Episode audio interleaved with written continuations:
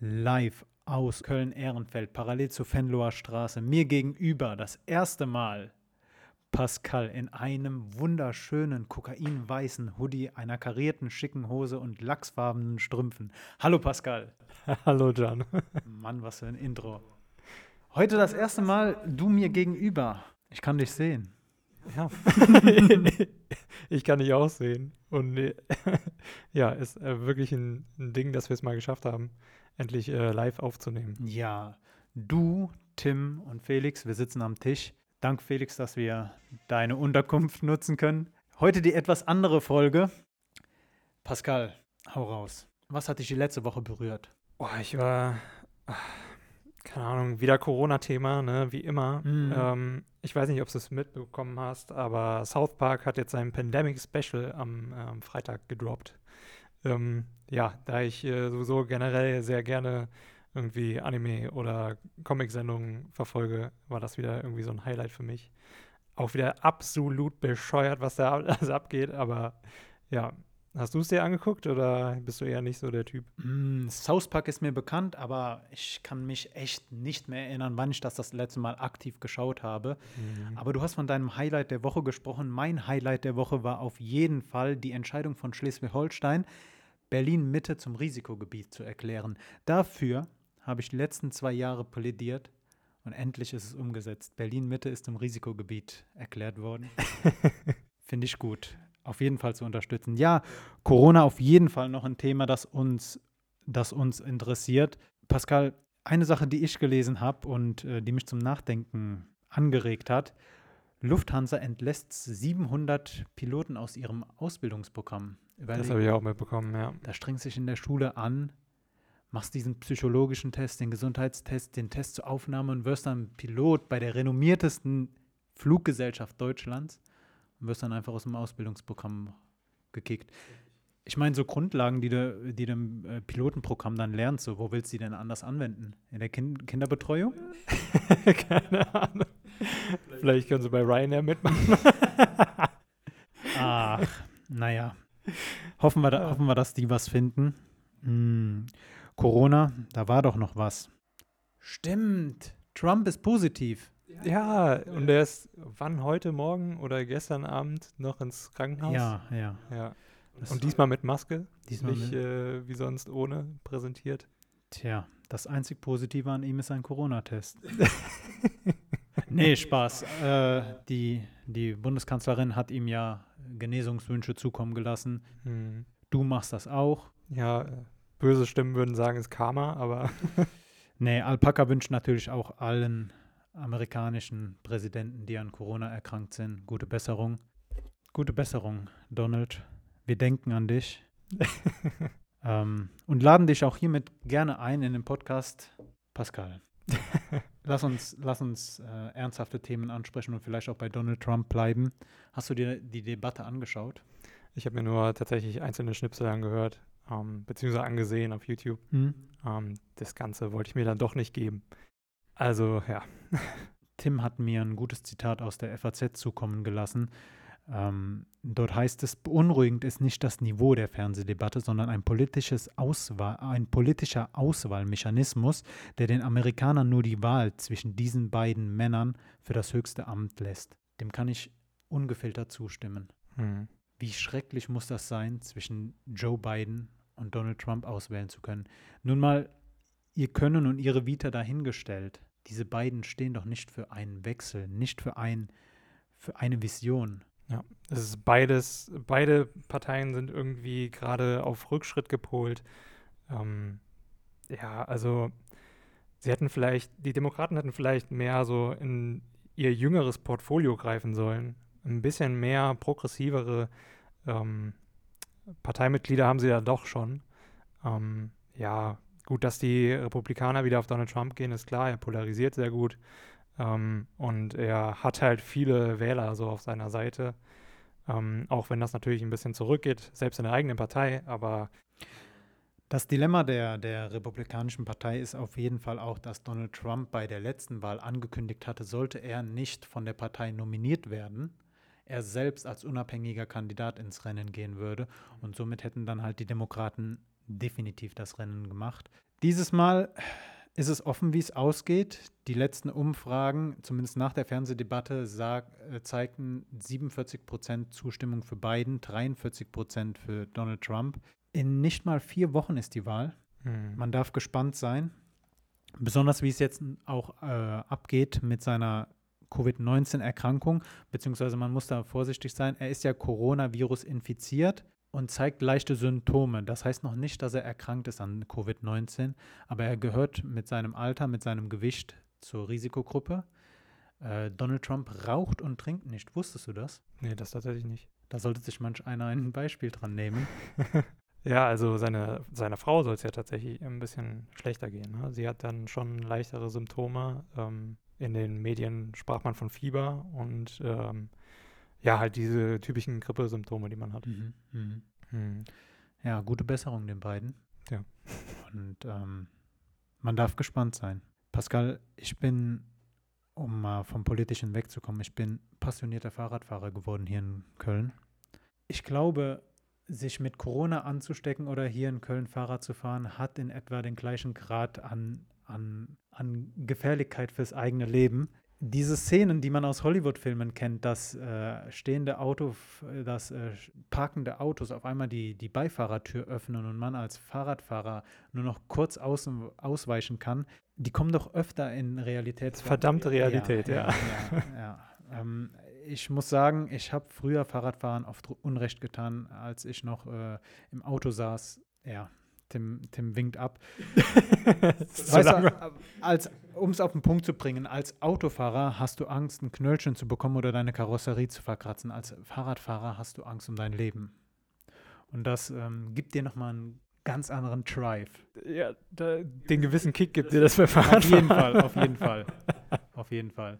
Aber dazu muss man auch sagen, um, um die Domstadt ein bisschen ähm, wieder zu verteidigen, es gibt manch andere Städte, in denen es ist bedeutend, gefähr bedeutend gefährlicher, Mhm. Fahrrad zu fahren. Ich erinnere mich in Berlin, wo Fahrradwege manchmal angefangen haben, dann wieder aufgehört haben, auf der anderen Straßenseite weitergingen. Ja, also in Marburg ist es identisch. Ähm, du hast auch sehr viele Fahrradwege, die tatsächlich irgendwie plötzlich auf der Hauptstraße enden und du fährst dann auf der ähm, fährst dann weiter und hast die Busse noch, die noch viel weniger auf Fahrradfahrer achten und einfach mal so aus der Busfahrstelle dann halt eben raus ähm, wirklich brettern, die das das ist quasi wie Drag Race bei denen, keine Ahnung. Und äh, ja, ist schon auf jeden Fall wesentlich gefährlicher und es sind auch schon einige draufgegangen ähm, in Marburg. Da gibt es so zwei spezielle Ecken, da passiert das mal jedes Jahr, dass da auf jeden Fall ja mal ein Fahrrad nicht mehr ganz wie ein Fahrrad aussieht. Die Frage, die ich mir stelle, rote Ampeln, gelten die nur für Autofahrer oder auch für Fahrradfahrer? Die Frage habe ich eben schon gestellt. Ich meine die ernst. Ähm, wie viele Fahrräder fahren an mir vorbei, wenn ich an einer roten Ampel halte? Ja, kenne ich. Oder dann direkt auf den Bürgersteig drauf und äh, los. Ja, aber so die STVO gilt doch auch für Zweiräder, oder? Ja, definitiv, definitiv. Aber manche Menschen, die stehen halt über dem Gesetz. Ne? Also du sagst, es liegt nicht an mir, ich halte mich an die Regeln. Ja, du hältst dich an die Regeln. Nice. Naja, zumindest im, zumindest im Straßenverkehr. Zumindest da. Das ja, wo du schon äh, so bei Fahrradfahren und ähm, generell neuer Mobilität quasi bist oder was heißt, Fahrradfahren ist natürlich nicht neu, aber ich habe auch sehr viel diese Woche auf heise.de abgehangen und ähm, habe einiges zu erneuerbaren Energien gelesen. Vor allen Dingen ähm, möchte man jetzt tatsächlich ähm, mal die Baggerseen, die überall in Deutschland sind, auch nutzen. Mhm. Ähm, viele davon sind ja umgekippt. Ich weiß nicht, ob du weißt, was das bedeutet. Auf jeden Fall haben die einen pH-Wert, der nicht mehr für Fische und Menschen geeignet ist. Und ähm, ja, im Prinzip sind da halt so viele Algen drin und sowas, dass es nicht mehr äh, möglich ist, das äh, irgendwie andersweitig zu nutzen. Und da ist man jetzt auf die Idee gekommen, doch ähm, vor allen Dingen Tagebauseen ähm, als geeignete Quelle für Solaranlagen zu ähm, sehen. Ah ja. Und würde man tatsächlich alle 500 Tagebauseen, auf denen es möglich ist, ähm, eine Solaranlage zu installieren, dann hätte man 2,7 äh, 2,74 Gigawatt. Ähm, das ist natürlich erstmal ein Pups, wenn man sich überlegt, wie viel Deutschland insgesamt verbraucht, aber man könnte schon sagen, dass man mit diesen 2,74 Gigawatt ähm, ordentlich auch Wasserstoffkraftwerke betreiben könnte, beziehungsweise da dann eben die Elektrolyse nehmen könnte, die ja sowieso da schon mehr oder weniger gegeben ist. Ähm, und könnte da einiges an Wasserstoff rausholen. Also es wäre so in diese Richtung von erneuerbaren Energien auf jeden Fall ein Plus. 2,7 Giga, Giga was? Gigawatt. Gigawatt. Okay. Ich bin überhaupt nicht drin in diesen, Elekt äh, in diesen elektronischen äh, Maßeinheiten. So, ich weiß Ampere, die Einheit, nach der die, die, das Fassungsvermögen eines Akkus oder einer Batterie gemessen wird, aber jetzt auch bei den Autos. Elektroautos haben ja keine PS mehr, sondern KW, oder? Mhm. Also Kilowattstunden werden die gemessen, beziehungsweise Kilowatt halt die Leistung, die abgegeben werden kann. Keine Ahnung, das in irgendeine Relation zu setzen. Also ich kann dir mal sagen, wie viel Deutschland allgemein verbraucht im Jahr, sind 556.000 Gigawattstunden. Okay. Und du hast so im Jahr, so im Durchschnitt hat der Deutsche 300, nee, 3000 bis 6000 Kilowattstunden ähm, im Jahr, die er verbraucht. Also das steht meistens so auf den Stromrechnungen. Das wäre dann für einen Vier-Personen- bis Sechs-Personen-Haushalt. Ah ja, In so der Durchschnitt. Interessant. Und wer ist da die zuständige Instanz, die das ins, äh, die das ins Laufen bringen könnte, diese Seen anderweitig zu nutzen? Naja, alle Energieunternehmen und es wird natürlich auch ähm, irgendwie ein Stück weit von den Ländern gefördert, ähm, die das halt tatsächlich auch implementieren wollen. Mhm, mhm. Ich dachte, dass Genau. da vielleicht auch unser Freund Andreas Scheuer äh, zuständig ist. Der gute Herr war ja diese Woche auch wieder gut in den Nachrichten. Ja, Also gut in den Nachrichten, gut im Sinne von oft, aber nicht gut für Mhm. ihn.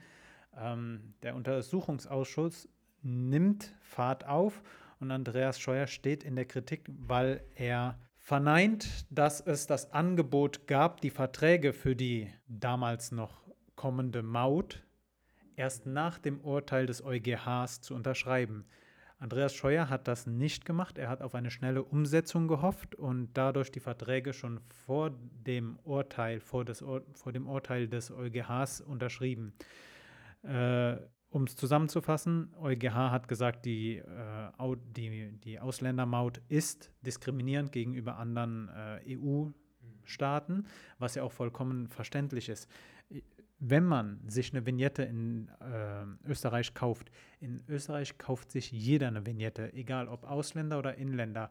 Bei dem deutschen Modell wäre es gewesen, dass man, dass ebenfalls jeder sich diese Vignette hätte kaufen müssen. Das heißt, man hat dann wieder einen neuen Aufkleber an seiner Frontscheibe. Aber deutsche Autofahrer hätten es über die Steuer zurückbekommen. Und das Genau. ist halt der Keypunkt, der in anderen Ländern nicht so ist. In anderen Ländern bezahlt jeder für die Staaten. Und ich sage dir ganz ehrlich, Pascal, nehmen wir mal an, Andreas Scheuer hält sich nicht mehr lang. Ich biete der CSU an, dass ich bis zur nächsten Bundestagswahl das Verkehrsministerium übernehme.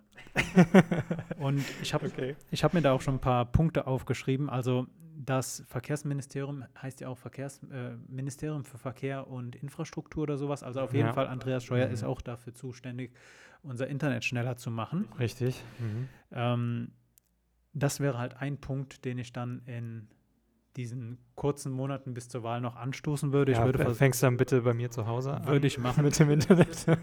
Außerdem würde ich versuchen, alle Straßen mautfrei zu bekommen und mit alle Straßen meine ich europaweit.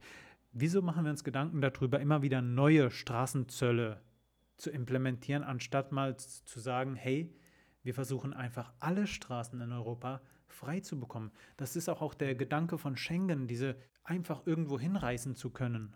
Gut, es ist immer halt der Gedanke so von wegen, ja, wer bezahlt das alles, ne? Und wenn du eine Privatstraße hast mit Maut, dann wird die zum Beispiel in Frankreich auch von den Privatanbietern ähm, eben, ja, versorgt. Da werden dann Flicken gemacht und sowas. Ist da nicht schon der erste Denkfehler, eine Straße einem Privatanbieter zu überlassen? So, ich Klar, meine, klar. Was sind die Key-Aufgaben eines Staates? Und da zähle ich auf jeden Fall eine laufende Infrastruktur auch dazu. Ja, definitiv. Außerdem ähm, würde ich versuchen, dass Städte verkehrslenkend werden. Ich möchte nicht, dass Städte autofrei werden, weil ich Mhm. glaube, dass, dass wenn man die Anzahl der Autos in Innenstädten reduziert, damit schon einiges getan wäre. Ja. Sichere Fahrradwege erklärt sich selbst. Also wie gesagt, ich biete der CSU an, dass ich das Verkehrsministerium bis zur nächsten Wahl übernehme. Okay. Das wäre es von meiner Seite. Alles klar. Ähm, ja, was habe ich noch auf dem Plan? Ja, HM, hast du das mitbekommen? Oh. Krasse Strafe für HM, 35,3 Millionen Euro für 60 Gigabyte um den Dreh an privaten Daten, die bei fast jedem in der Führungsriege einfach mal auf einem Desktop, äh, Desktop sind. Und ähm, ja, heftig. Vor allen Dingen, was sie da alles aufgenommen haben. Das geht von einzelnen und, und Flurgesprächen einfach, die du mit deinem Chef getrieben hast, ja, bis halt wirklich tief in dein Privatleben irgendwie rein. Alles auf dem PC, jeder kann es sehen. Ähm, sie kennen deine religiösen Absichten, familiäre Probleme. Und das ist schon heftig. Sowas darfst du, das kannst du dir von mir aus im Kopf behalten, so. Ähm, aber nicht auf dem PC speichern, wo es halt noch unsicherer ist. Und ähm, ja, das ist durchaus berechtigt, die Strafe. Und ähm, von mir aus hätte es auch theoretisch mehr sein können. Ähm, ja. Krasse Strafe, krasser Tatbestand. Also ein Unternehmen, das seine eigenen Mitarbeiter oder generell jemanden ausspioniert. So HM ist, eine, ist eine Modekette. Eine, ja, ja, genau. So unverständlich für mich. Äh, interessant da noch äh, festzuhalten ist, dass die ja nicht bestraft wurden, weil sie ihre Mitarbeiter ausspioniert hatten, sondern weil sie gegen die DSGVO verstoßen haben. Genau, dass das schon kein Tatbestand ist, Leute auszuspionieren. Also man muss sich das mal kurz auf der Zunge äh, zergehen lassen. Du spionierst als Unternehmen deine Mitarbeiter aus. Ist in Ordnung. Du hast halt einfach nur die Daten unsicher abgespeichert. Das heißt, mhm. mach irgendwas, spionier deine Mitarbeiter aus, aber mach es auch so, dass niemand davon was mitbekommt.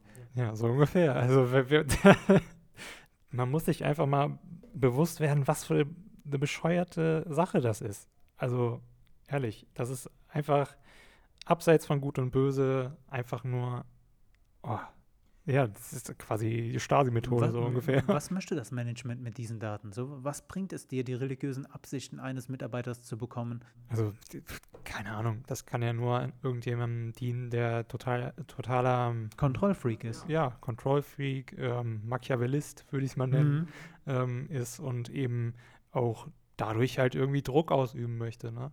Also, es geht doch mich nichts an als Manager oder ähm, ja, Personaler, was denn meine ähm, Mitarbeiter da an ähm, religiösen Ansichten haben. Ob die jetzt, keine Ahnung, denken sie, weiß nicht, daran glauben, dass wir alle ähm, ähm dem Spaghetti-Monster dienen oder selbst das Spaghetti-Monster ja, sind. oder wenn, auch wenn. Ja, ja so, was ich in meiner Freizeit mache, was für Überzeugungen ich habe, ja. geht, geht doch meinen Arbeitgeber nichts an. Eben. Aber ich glaube, das ist auch, hm, ich möchte jetzt hier keine Brücke schlagen, aber vielleicht noch für das Thema. Wir als Arbeitnehmer haben auch immer öfter oder in letzter Zeit immer mehr den Anspruch, mehr von unserem Arbeitgeber zu bekommen als nur Geld. Mhm. Wir wollen, dass der Arbeitgeber Teil unseres Soziallebens wird und dann kommt halt sowas genau. bei raus. Ähm, ich erinnere mich da noch, als ich mich äh, als ich vor einiger Zeit auf Bewerbungssuche war, wie viele Unternehmen damit geworben haben, Social Events noch anzubieten, Social Cooking, ähm, eine Playstation oder Afterwork-Events zu veranstalten. So bei allem Respekt, ich finde es cool, wenn Kollegen Freunde werden. Mhm. Aber mein Arbeitsplatz sollte auch mein Arbeitsplatz bleiben.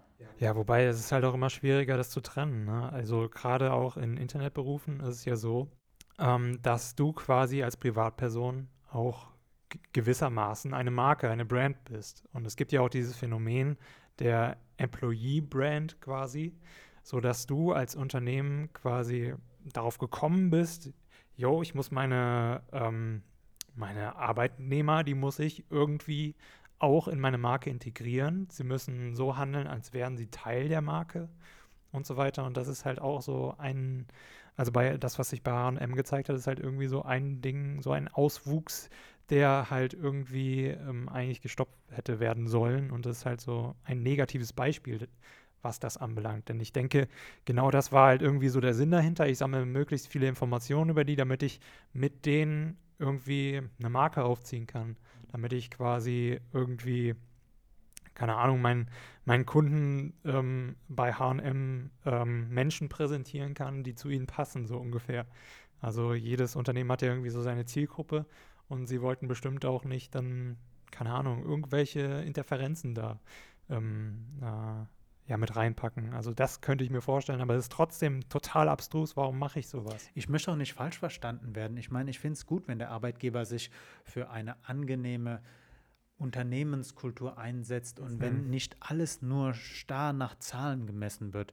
Ja. Aber Arbeit sollte, und das ist meine, Auf, meine Auffassung, nicht vermischen mit dem Privatleben. Mhm. So, weil besonders wenn wir dann wieder bei dem Punkt sind, mit Freunden zusammenzuarbeiten, wenn du mit jemandem auf einer privaten Ebene eine Beziehung hast, können daraus Probleme entstehen, die dann irgendwann auch dein, deinen Output im Büro, deinen Output an deiner Arbeitsstelle beeinflussen können. Wie unangenehm ist es, mit jemandem zusammenzuarbeiten, mit dem du privat irgendwelche Differenzen hast. Und von daher plädiere ich dafür, dass man immer noch eine gewisse Distanz zwischen Privatleben und Arbeit, Arbeitsplatz hält.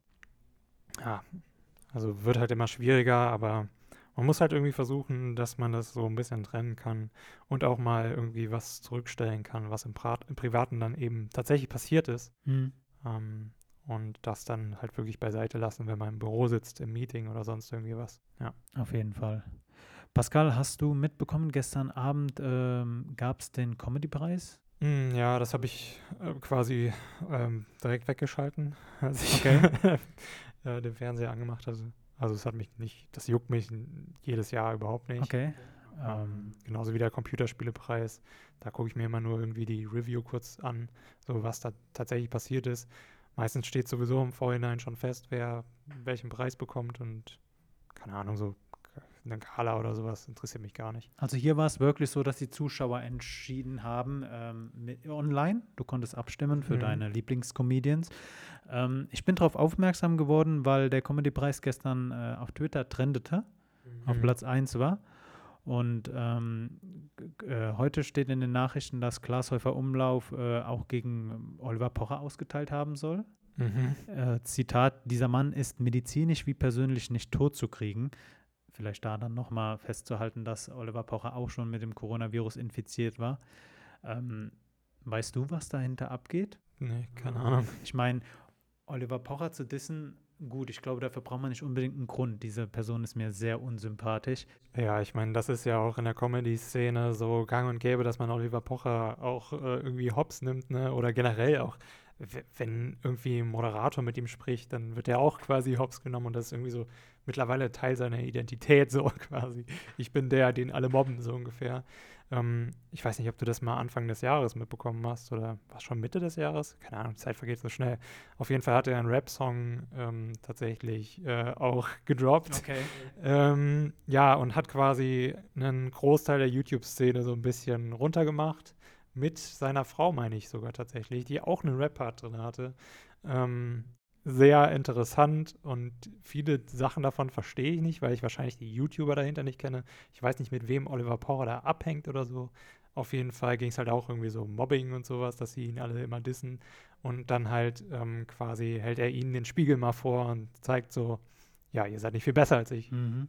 Ähm, fand ich auch sehr interessant, ähm, generell, was da in der, in der Szene so abgeht.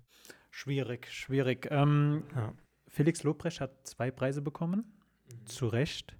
Ähm, einmal für den besten deutschen Comedian und einmal wurde der, äh, wurde der Podcast Gemischtes Hack von ihm und äh, Tommy Schmidt ausgezeichnet. Ebenfalls zu Recht. Ich meine, die Einschaltzahlen, die man ab und zu mal irgendwo vernimmt, die sind ja, ja schon unglaublich. Das ist schon krass. Weltweit mhm. der drittmeistgestreamteste Podcast, Europas einflussreichster Podcast. Die Jungs sind aber auch unterhaltsam, so das muss man zugeben. Ja, definitiv. Bei allem Respekt. Mhm. Und, ähm, Aber man muss auch irgendwie der Typ sein für diesen Humor. Also, ja, das passt nicht jedem. Sehr, sehr, sehr aneckend. Äh, es Oft auch sehr grenzwertig und über die Grenze hinaus. Es geht manchmal sehr ins Derbe. Aber ich glaube, äh, besonders bei Felix Lobrecht, und darüber spricht er auch oft, sieht man so einen Generationswechsel, einen notwendigen Generationswechsel in der deutschen Comedian-Landschaft. Hm. Ähm, denn darüber, wo das, wo, was unsere Eltern zum Lachen gebracht hat, ist für uns heute nicht mehr lustig, würde ich ja. sagen. Ja. Da gibt es natürlich auch Ausnahmen. Ich finde, Satire ist zeitlos. Aber ja. besonders was diesen locker leichten Comedian-Humor angeht, ich weiß nicht, da lache ich über andere Sachen, wo meine Eltern nur den Kopf drüber schütteln würden. Aber vielleicht liegt das auch an mir, das, das kann sein. Ich lache über viele Sachen, wo drüber andere den Kopf schütteln. ja. Ja, ja, war schwierig. Schwierig, schwierig. Schwierig.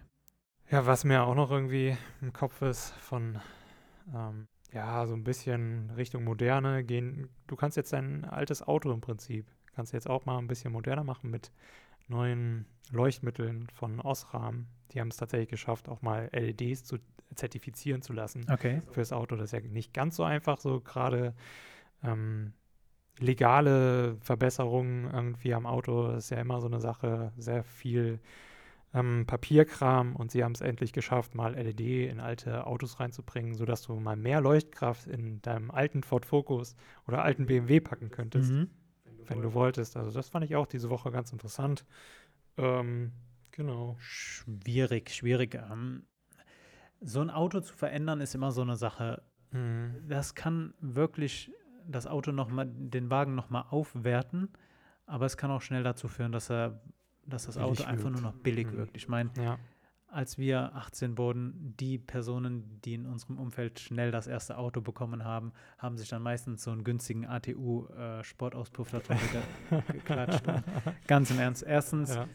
ich bin, äh, ich weiß es nicht, äh, mich macht das nicht an, wenn ein Auto ganz laut ist. Ich finde es mhm. zwar schön, wenn ein Sportwagen schön blubbert, mhm. aber dieses ich habe dieses nervige ja. Dröhnen, das ist schon ätzend, ja. Das hat mich mhm. auch damals schon in Kassel genervt, wenn Motorradfahrer äh, zwischen den, ähm, den Häuserfronten durchgefahren sind mhm. und dann mhm. nochmal so schön aufs Gas gedrückt haben. Bei Autofahrern ist es genau das Gleiche. Das stört, das ist Lärmbelästigung.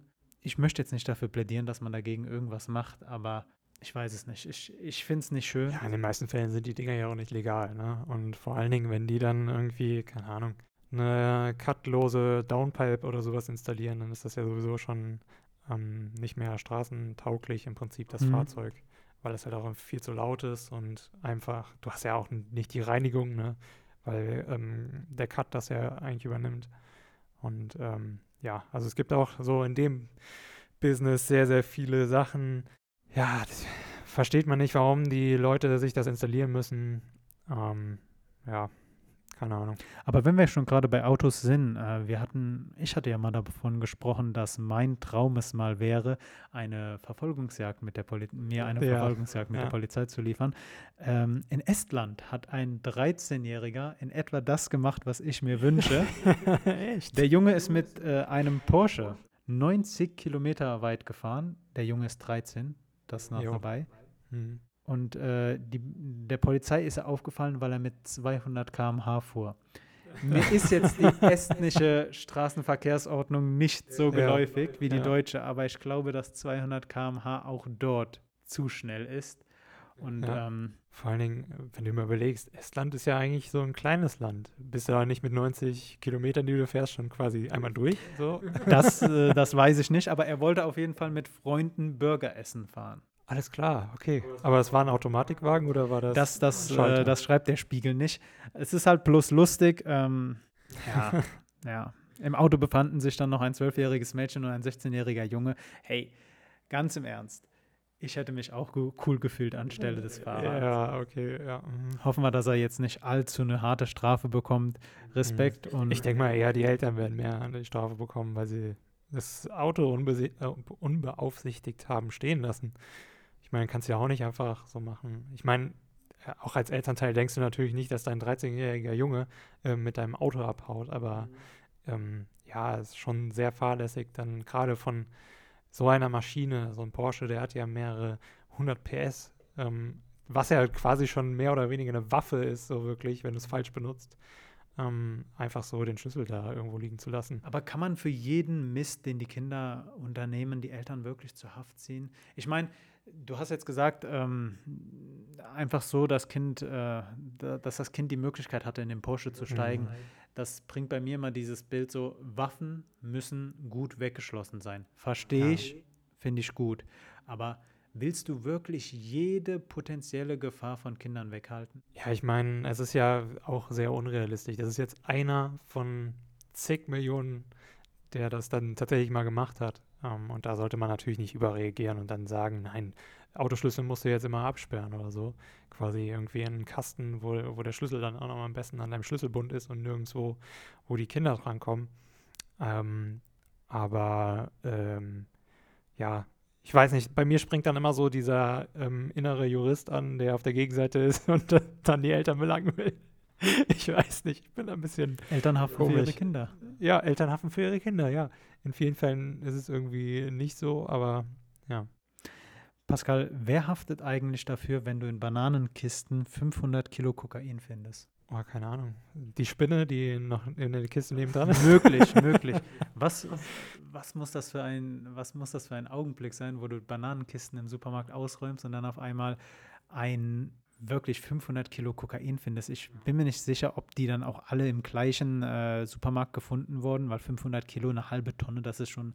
Das ist heftig. Das ist ja, heftig. Ja. Das ist in Bayern passiert, wo auch jetzt in äh, Memmingen der vor dem Landgericht in Memmingen der Prozess beginnt gegen. Bei wem ist es denn wieder passiert? Aldi? Da war doch letzt, letztes Jahr oder vorletztes Jahr? Lass mich. War doch auch schon mal der Fall irgendwie. Das, das habe ich mir leider nicht äh, aufgeschrieben, aber man konnte nachvollziehen, dass die, pardon, dass die, äh, dass die, die Kisten über Ecuador, aus Ecuador über die Niederlande nach Deutschland kamen mhm. versteckt in Bananenkisten 500 Kilo Kokain.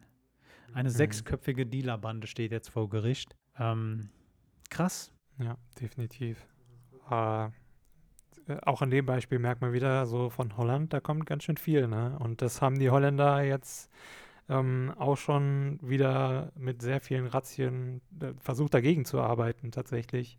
Ähm, Gerade in Amsterdam und Rotterdam. Mhm. Aber das ist quasi Ahnung. Die Drogendealer dort vor Ort gehen auch immer härter vor gegen die Polizei und versuchen da wirklich alles, um dann alles äh, irgendwie zu verschiffen. Ähm, ist schon ein riesiger Umschlagplatz in Europa.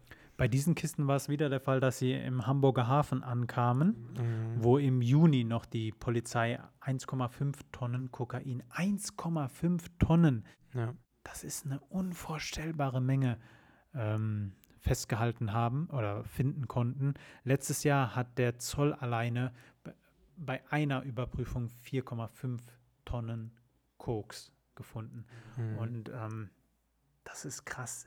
Ich stelle mir halt vor, wenn die, Na wenn die Nachfrage nicht bestünde, dann würden sich ja die Dealer nicht auf den Weg, äh, also nicht diese ganze Prozedur in Gang setzen, das Zeug hier ja. rüber zu bekommen. Und ähm, ich weiß es nicht ich bin so ehrlich, ich habe nie in meinem Leben Kokain probiert. Ich habe mies Angst vor diesem Zeug, weil ich mitbekommen habe aus zweiter Hand, wie sich Menschen verändern, die das Zeug nehmen. Und Kokain ist wirklich der Teufel in Pulverform. Ja, also, definitiv. Also generell alle solche harten Drogen, die sind schon nicht ohne. Damit sollte man eigentlich nicht spaßen. Und ähm, es ist auch richtig, irgendwie dagegen vorzugehen.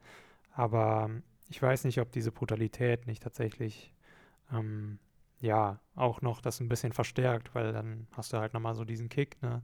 Der Marktpreis steigt noch mehr. Ähm, ich frage mich auch immer ständig, wie die Japaner das machen. Ähm, am Preisvergleich kannst du das auch gut sehen. In, in Deutschland kriegst du, glaube ich, Kokain für 80 Euro pro Gramm oder sowas. Mhm. In, Japan. in Japan kostet es das Dreifache.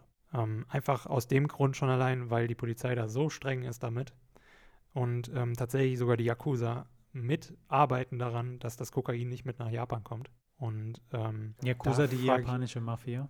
Richtig, ja. Ähm, aber ich denke, das kennt man schon so. Ähm, ja, also das ist schon heftig.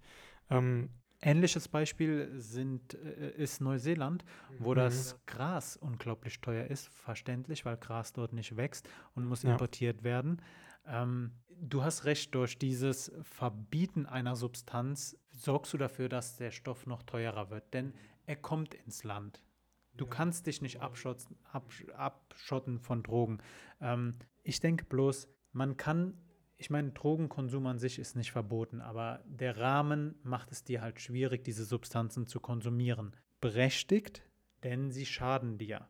Es gibt aber auch noch andere Sachen, die wir konsumieren können und die uns schaden.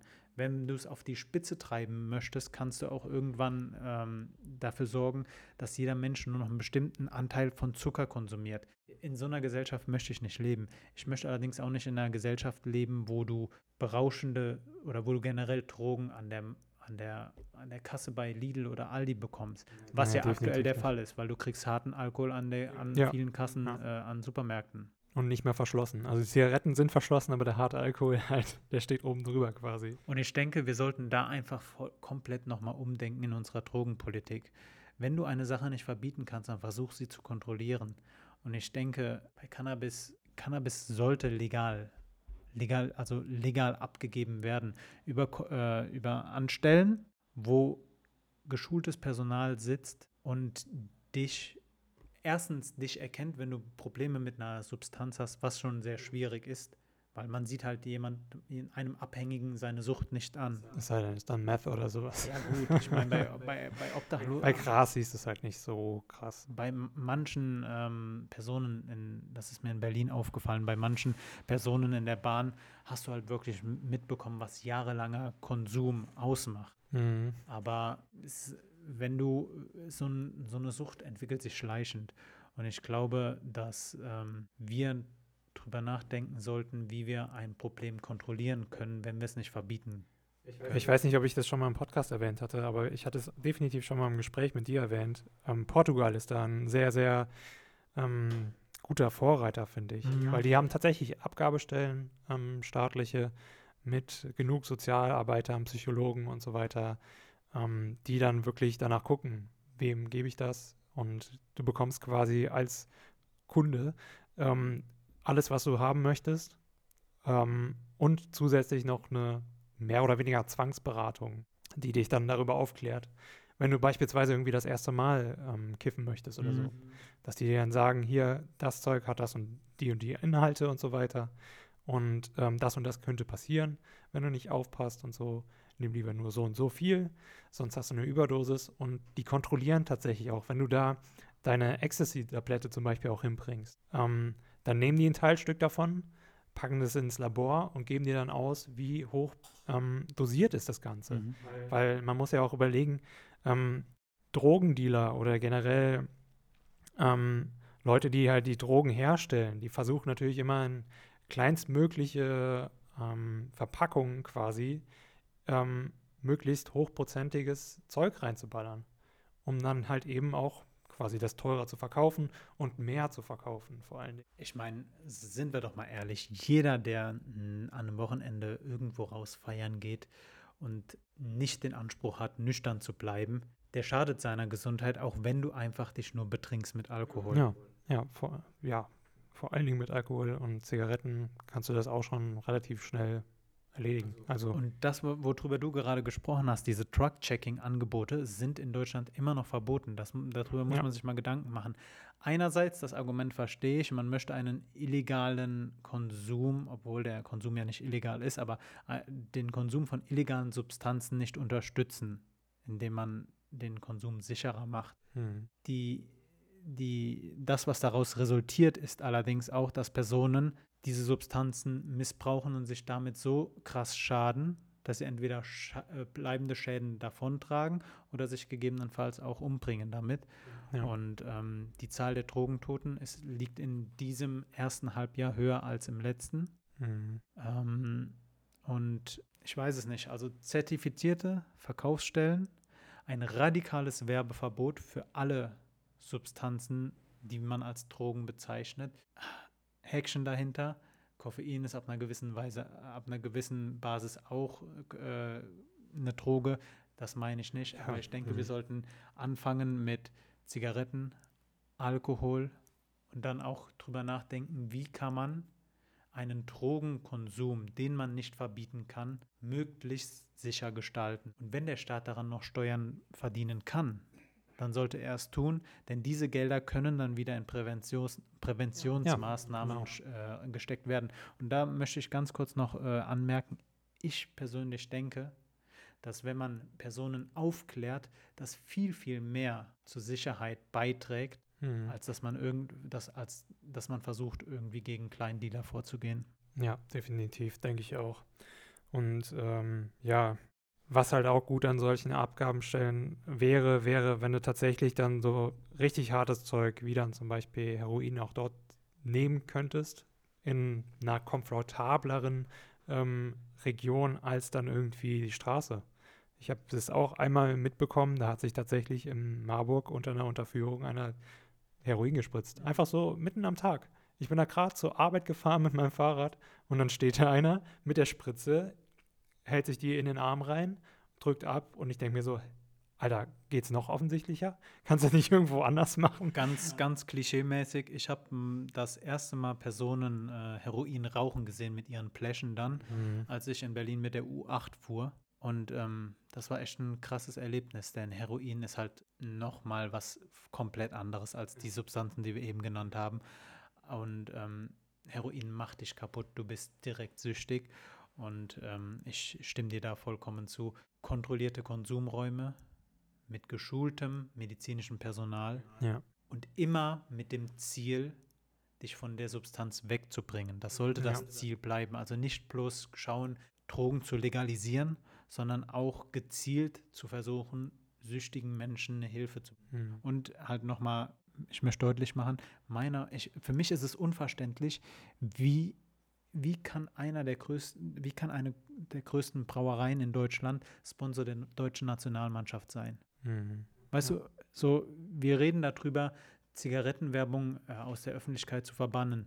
Ja, wie ist es mit anderen Sachen? Warum gibt es keine Warnhinweise auf Bierflaschen? Ja, wahrscheinlich, weil das einmal gesellschaftlich halt in Deutschland ähm, ja, so stark etabliert ist. Mhm, Einfach dieses Argument. Dieses Bier und ähm, ja, ähm, ähm, ja, du hast halt auch irgendwie, ähm, ja, keine Ahnung, vielleicht sehen manche daran auch ähm, Nationalstolz mhm. oder sonst irgendwie was. Kulturgut. Kulturgut, Bier, genau, das sagt man ja auch immer gerne. Ähm, Was für eine Farce, dass auf Bierflaschen hinten so ein kleines Viereck drauf, äh, drauf ist, wo steht äh, Don't drink and drive. Mm, ja, müsste viel größer sein drauf. Aber bei Zigarettenschachteln ist es so, dass mhm. ein, ein Drittel äh, für so ein, oder zwei Drittel sogar, wenn man das Bild noch ähm, mit hat, genutzt werden, um Leute zu warnen. Ja. Naja, machen wir uns jetzt die, die Bierlobby nicht weiter zum Feind. Ja. Und äh, erstmal Verkehrsministerium wolltest du? Genau, Verkehrsministerium. Ähm, ja. Dann irgendwas anderes. Schwierig, schwierig ähm, wie oft ich eigentlich schwierig in diesem Podcast sage. Ja, schwieriger Podcast. Ja, schwierige schwieriger Themen. Podcast, schwierige Themen. Egal, wir machen ein schönes Wochenende dieses Mal. Genau. Hier in Köln. Haben wir noch was zu sagen? Nein. Nein. Außer vielen Dank fürs Zuhören und habt eine angenehme Woche. Ihr findet uns wo auf den bekannten Kanälen. Jeder, der sucht, der findet. Leute, habt ein schönes Wochenende und wir hören uns bald wieder. Bis dann. Tschüss.